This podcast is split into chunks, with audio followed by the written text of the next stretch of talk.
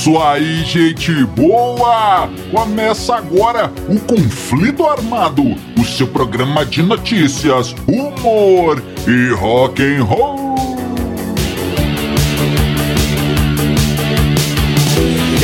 E vamos para as manchetes de hoje.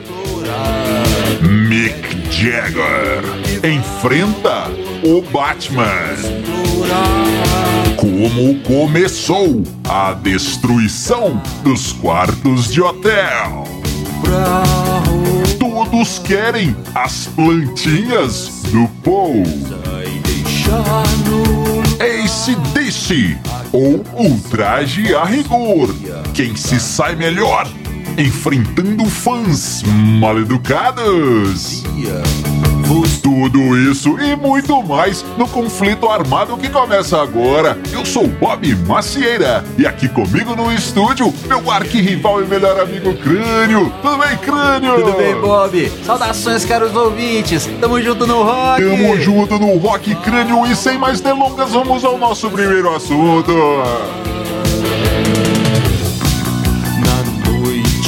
É isso aí, amigo ouvinte! Vamos começando o conflito armado de hoje. Crânio, essa história agora é uma, uma história histórica, crânio. É, conta da, do início de uma tradição, crânio. Uh, a história de, de bandas de rock destruírem quartos de hotel. Uhum. E crânio, temos até a data exata e o local, hein? Isso aconteceu pela primeira vez no dia 30 de janeiro de 1968, lá na Nova Zelândia, crânio. O que acontece? O Small Faces e o The Who. Ah. É, nem preciso contar quem estava envolvido nisso aí, né? Né. Nosso, só- nosso sócio aqui do conflito armado, o Keith Moon, é, obviamente estava no meio. Então, os Ballfaces e o The Who faziam uma turnê, uma pequena turnê ali pela Nova Zelândia. E nesse dia, 30 de janeiro de 68, era o aniversário de Steve Marriott, o vocalista do Small Faces. Então, a EMI, a gravadora do pessoal ali, organizou uma festinha, crânio. É, uma festinha no, no próprio quarto de hotel. É, eles chegaram até a, a comprar um presente pro Steve Marriott, uma, uma vitrola, crânio. Um toca-discos. É um aparelhinho ali de som portátil pro, pro pessoal ouvir um, um sonzinho, levar uns disquinhos. E a festa foi, foi rolando. Muita cerveja, né? Como, como não poderia deixar de ser e É tudo. claro. E durante a, a festa, em certo momento ali, o que acontece?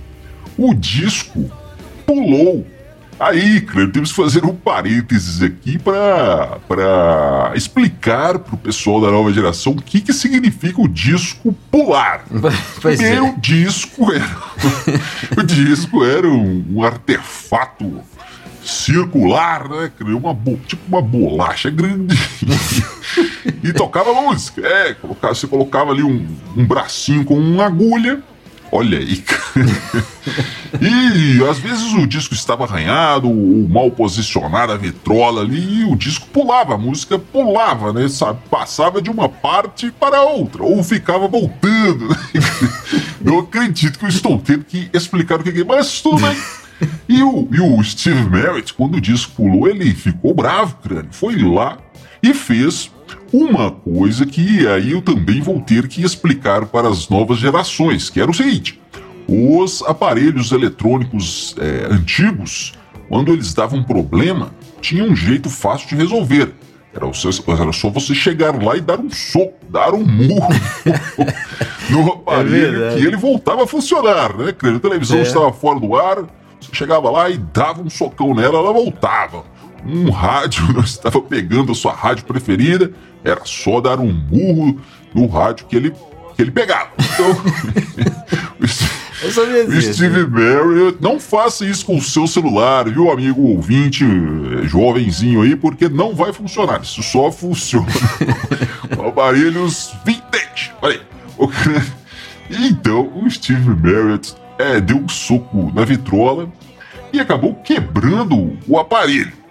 E aí ele pegou, ah, é, cara, então vem cá, pegou já bêbado, né, desnecessário dizer, pegou a vitrola, crânio, e atirou pela janela do hotel. Sei lá que andar que estava, mas estava lá em cima. E nesse momento todo mundo que estava na festa correu para, para a janela ali para ver o que ia acontecer. E detalhe, crânio, lá embaixo estava uma multidão de fãs. E eles disse, eles disseram, o pessoal que estava lá disse que foi como ver o mar vermelho se abrindo, crânio. Os fãs abriram e a, e, o, e a vitrola espatifou-se lá no pátio do hotel. E aí, crânio, o que, que acontece? O erro foi fazer isso na frente de Keith Moon, porque o baterista gostou demais da ideia. E o próximo aparelho a voar pela janela foi a TV. Depois a poltrona, quadros, o criado, enfim, tudo que o Moon viu na frente, começou a jogar pela janela e destruiu o quarto inteiro. Olha aí, é a primeira vez que isso acontece, é o começo dessa tradição, cara. Aliás, tradição é uma coisa tão boa que de vez em quando a gente até inventa algumas, né? Aí, cara. Mas o que acontece? Nisso, nesse meio tempo, o pessoal do hotel foi lá ver o que, que estava acontecendo, né? O que aconteceu aí, galera? Destruíram o quarto, o que, que foi? E o, o pessoal lá das bandas, os empresários, disse: Não, veja bem, é. A gente estava aqui, entraram um pessoal estranho aqui, umas pessoas estranhas e destruíram o quarto todo. E o. E o. O gerente do hotel disse: Ah, é mesmo? Tudo bem, eu acredito em vocês, nós vamos arrumar aí, fiquem tranquilos. Olha só. Incrível, cara. É o mais difícil de acreditar de tudo, hein? O É. gerente do hotel aceitou a desculpa deles, mas lembrando, isso nunca havia acontecido antes. Então, no outro dia, as bandas teriam um show, foram lá, fizeram o show, tocaram, tudo bem. Voltaram para o hotel, cara. E o- foram para o quarto e o quarto estava realmente todo redecorado, tudo novinho. Inclusive a gravadora mandou uma outra vitrola melhor ainda que a primeira, hein? E o Keith Moon olhando ali, olhando a televisão nova, a vitrola nova, a poltrona nova, disse: Hum, cara, legal, hein? E já pegou a vitrola, crânio, e foi, e foi se encaminhando para o lado da, da janela. E o pessoal do feio do Small Face disse: Não, não, não! E o Keith Moon disse: Sim, sim, sim! e destruiu tudo de novo, crânio. E assim começou essa história de bandas de rock destruírem os quartos de hotel, crânio. Que legal, hein? É isso aí, Bob. E tem uma outra história genial do, do, do Keith Moon. Quem conta essa, Sim. do Keith Moon com quartos de hotel, né? Quem conta essa é até o Mick Jagger, né? Do, do- dos Stones. Ele conta que em 1970 ele estava num hotel caríssimo lá em Los Angeles, né? E chegou a hora do, de dormir, né? De fazer a naninha, né? o Mick Jagger foi dormir e tal. E lá pelas tantas, o Bob, ele acordou com um barulho na janela. Ele percebeu que alguém tinha entrado no quarto, né? E ele olhou rápido assim. E o que, que que era, cara? Era o Batman. o Batman dentro do quarto de hotel do Mick Jagger. E o Mick Jagger tinha uma faca escondida lá no, no- perto ali, né? Caso ele precisasse, né, descascar uma laranja ou passar uma manteiga no pão, né? ou alguém vestido de Batman invadisse o quarto de hotel, ele tava preparado. Então ele pegou a faca e já levantou pra cima do Batman. O que, que é isso e tal, né? E o, e o Batman, calma, calma. E o, o Mick Jagger começou a correr atrás dele. Tal, vem cá. E o, e, o, e o Batman falou: Não, é o Kiff, é o Kiff. E o, o Mick Jagger falou: Não, não é o Kiff, não. O Kiff eu conheço a voz. Vem cá, seu Batman maldito.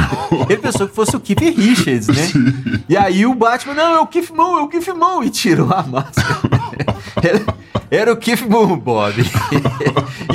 Invadiram o quarto de hotel do Mick Jagger vestido de Batman. Mas, cara, incrível, né?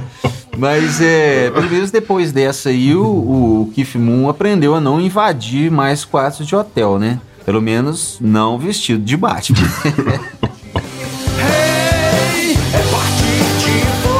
É isso aí, amigo ouvinte. E você já conhece as nossas redes sociais? Procure aí os Dillions no Facebook, no Instagram, no YouTube. É que você nos encontra.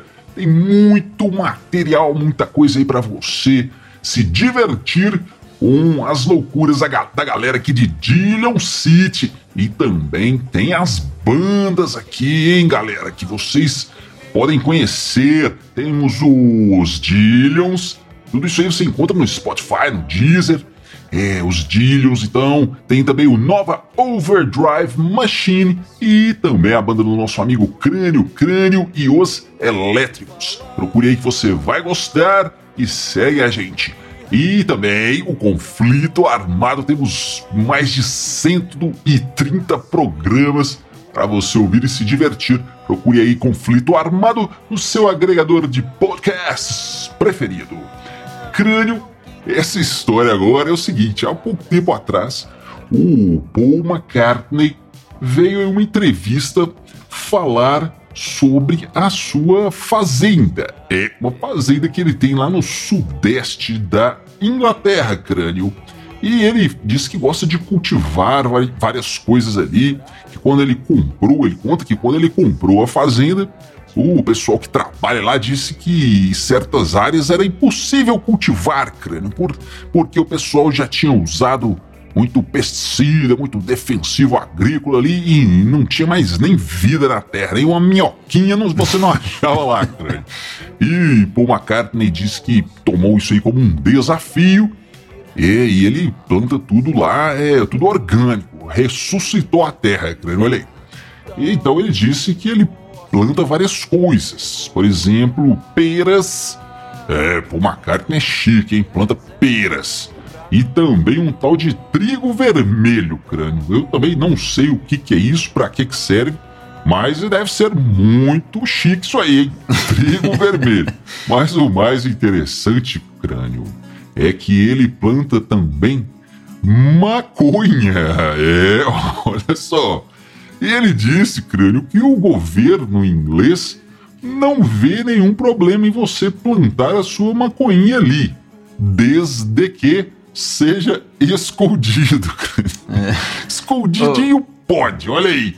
E o, o, o, o Paul McCartney diz que esconde mesmo, tem que esconder, porque senão a turma invade e rouba as suas plantinhas.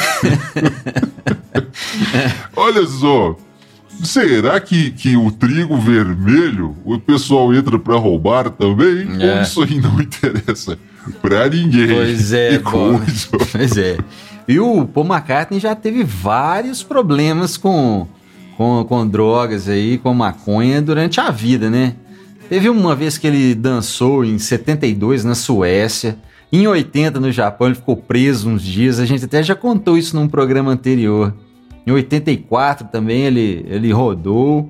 Ou seja, o Paul McCartney é o maior vacilão, né? a galera vive pegando ele, maior bandeiroso. Agora o cara com 79 anos, a, a, a polícia já falou, cara, planta esse negócio aí, nós não vamos te prender mais, nós estou cansados de te prender, então esconde esse negócio aí. ô, ô Bob, e, mas é interessante, né? Porque ele falou que parou de fumar, né? E quando ele, ele falou isso mais ou menos em 2015, por aí, quer dizer, ele tinha uns 74, 75 anos. Lembrando que ele fumava desde 1964 com o Bob Dylan, que também a gente já contou essa história. E ele falou Sim. que agora ele não fuma mais porque ele não quer ser um mau exemplo para os filhos e para os netos, né? Ô, pô, mas eu vou te falar uma coisa, cara. Exemplo a gente dá é do que a gente faz, né? Do que a gente fala, não, viu, brother? Ou seja, o seu exemplo já está dado. E o exemplo é fume uns 50 anos da sua vida e quando você tiver com uns 70 e tantos, aí você para. o exemplo. O exemplo tá dado, né? Mas outra coisa, eu achei interessante essa, essa coisa aí do governo inglês, né? Você pode fumar, mas fuma escondidinho. E tá certo, né, Bob? Afinal de contas, tudo escondidinho é mais gostoso. Né? Olha.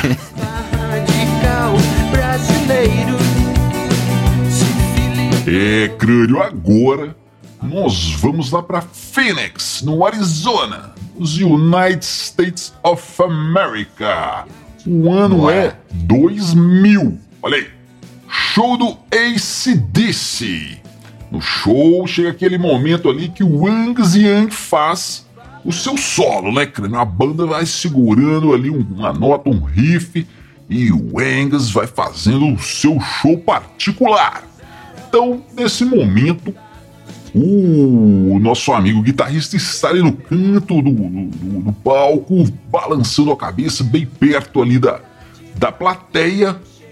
E a gente vê, crânio, inclusive tem um vídeo aí na internet.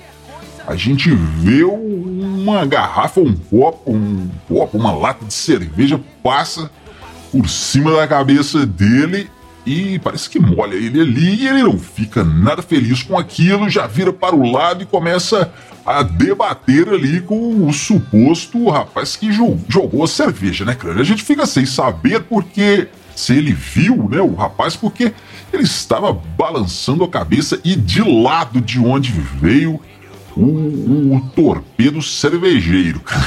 Então, mas ele, ele começa a apontar e parece que debater ali. Joga aqui, cara, joga na minha cara se você for homem. O Ramos acho que não esperar. Mas como eu disse, cara, eu não sei como que ele viu, cara. Talvez o famoso dedo duro, né? O pessoal em volta falou, ó, Engas, foi ele aqui, foi eu não, hein? e o Engas ficou lá, joga aqui, cara, joga na minha cara se você for homem, apontando assim, crânio. E eu acho que o Angus não, não esperava que o rapaz tivesse um copo de cerveja reserva ali na mão. e aí sim, foi bem na cara dele, crânio. Chua! Tomou de cerveja. E aí o Angus não é de, de, de, de levar desaforo pra casa, não, hein? Cara criado ali nas ruas, nos bairros mais marginais lá da Inglaterra, ele já entrega a, a guitarra para um, um de crânio e vai para mais perto ali do, do- da confusão. E o pessoal, parece que os seguranças, ele começa a apontar, né? E os seguranças pegam o rapaz lá e, e trazem o Angus botando o dedo na cara do, do, do- do sujeito crânio, seguro pelos seguranças, É. hein? Vamos deixar bem claro que os seguranças estão segurando o cara. Segurança segurando, hein, crânio? Aham. A função deles é segurar. Então, crânio. É e, o, e o Angus coloca o dedo ali, coloca os- a mão no nariz do rapaz e dá uma torção de narina de terceiro grau no, no, no, no funk e manda tirar o cara de lá. E pega a guitarra e continua o show sobre a. Sobre, a, sobre aplausos da multidão, hein? É. Rock and roll, hein, Bo- É, rock and roll, Bob, mas é, o seguinte, né, cara, o, o, o Angus, ele, ele é brigador mesmo, cara, não tem essa com ele, não. Mas com um monte de segurança do seu lado é mais fácil, né? Lembrando que ele é um tampinha, né? Bom, na minha Olha. época chamava tampinha, hoje nem sei se isso aí é politicamente correto, mas ele era baixinho. ele é baixinho, né? É, mas tudo bem. É, agora eu vou te falar uma coisa, cara. Teve uma vez que eu vi um cara fazendo uma coisa muito mais legal do que isso aí, de, de torção nasal no, no fã. Eu tava num show, cara, do. O Traje a Rigor, olha só. E o guitarrista era o Sérgio Serra. E ele tomou uma latada de cerveja, jogaram uma lata de cerveja nele. Ficou até um clima, a gente que tava perto, assim, nossa, o que vai acontecer, né? Azedou o show, o cara vai parar de tocar e tudo. O cara parou, olhou assim, Bob, pegou a, a latinha de cerveja e mandou um maior solo, cara. Fez da latinha um slide, sabe? Sim. e fez maior solo de guitarra e, e- e jogou a latinha pro lado. Eu achei muito mais legal do que essa torção de narina aí, viu? Mas é, achei legal, né? Mas a gente só sabe o, o tanto que o seu sangue tá fervendo na hora que isso acontece. Mas Sim, sim. nessa aí, o traje a rigor Sérgio Serra ganhou do ACDC do Angus Young, viu? Parabéns pro rock nacional. E boa, crânio, boa, parabéns pro rock nacional. E lembrando que a gente dá muito valor aqui na, na, na em Dillon City, né? O crânio. Lembrando, amigos, que se você tem uma rádio, se você conhece alguém que tem uma rádio, se você gosta do nosso programinha Conflito Armado, entre em contato, passe aí para os seus amigos que têm rádio e, e o nosso contato que a gente faz uma parceria para você poder transmitir, retransmitir o conflito armado, inclusive até os programas anteriores. Toda semana nós estamos aí no ar. Então, aproveitando também para mandar um grandíssimo abraço a todas as rádios do Brasil inteiro que já retransmitem o nosso programa, nossos parceiros e irmãos aí das rádios. O crânio, então é isso. Amigos ouvintes, vocês ficam agora com, o, com a banda Crânio e os Elétricos e a música O Senhor das Moscas. Nos vemos no próximo Conflito Armado. Valeu, valeu, valeu!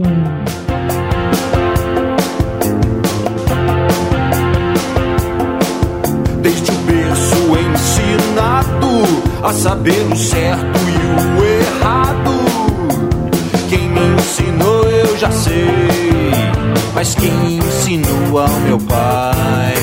Deixaram crianças numa ilha, logo se tornaram selvagens. Hoje se tornam selvagens, fora da ilha também.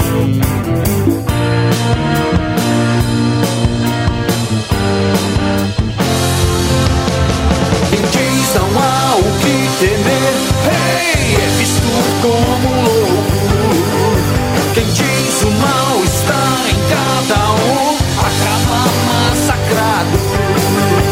Não há pra onde ir, hey, é parte de você. Não dá pra escapar, ah, não pode se esconder da escuridão do próprio coração.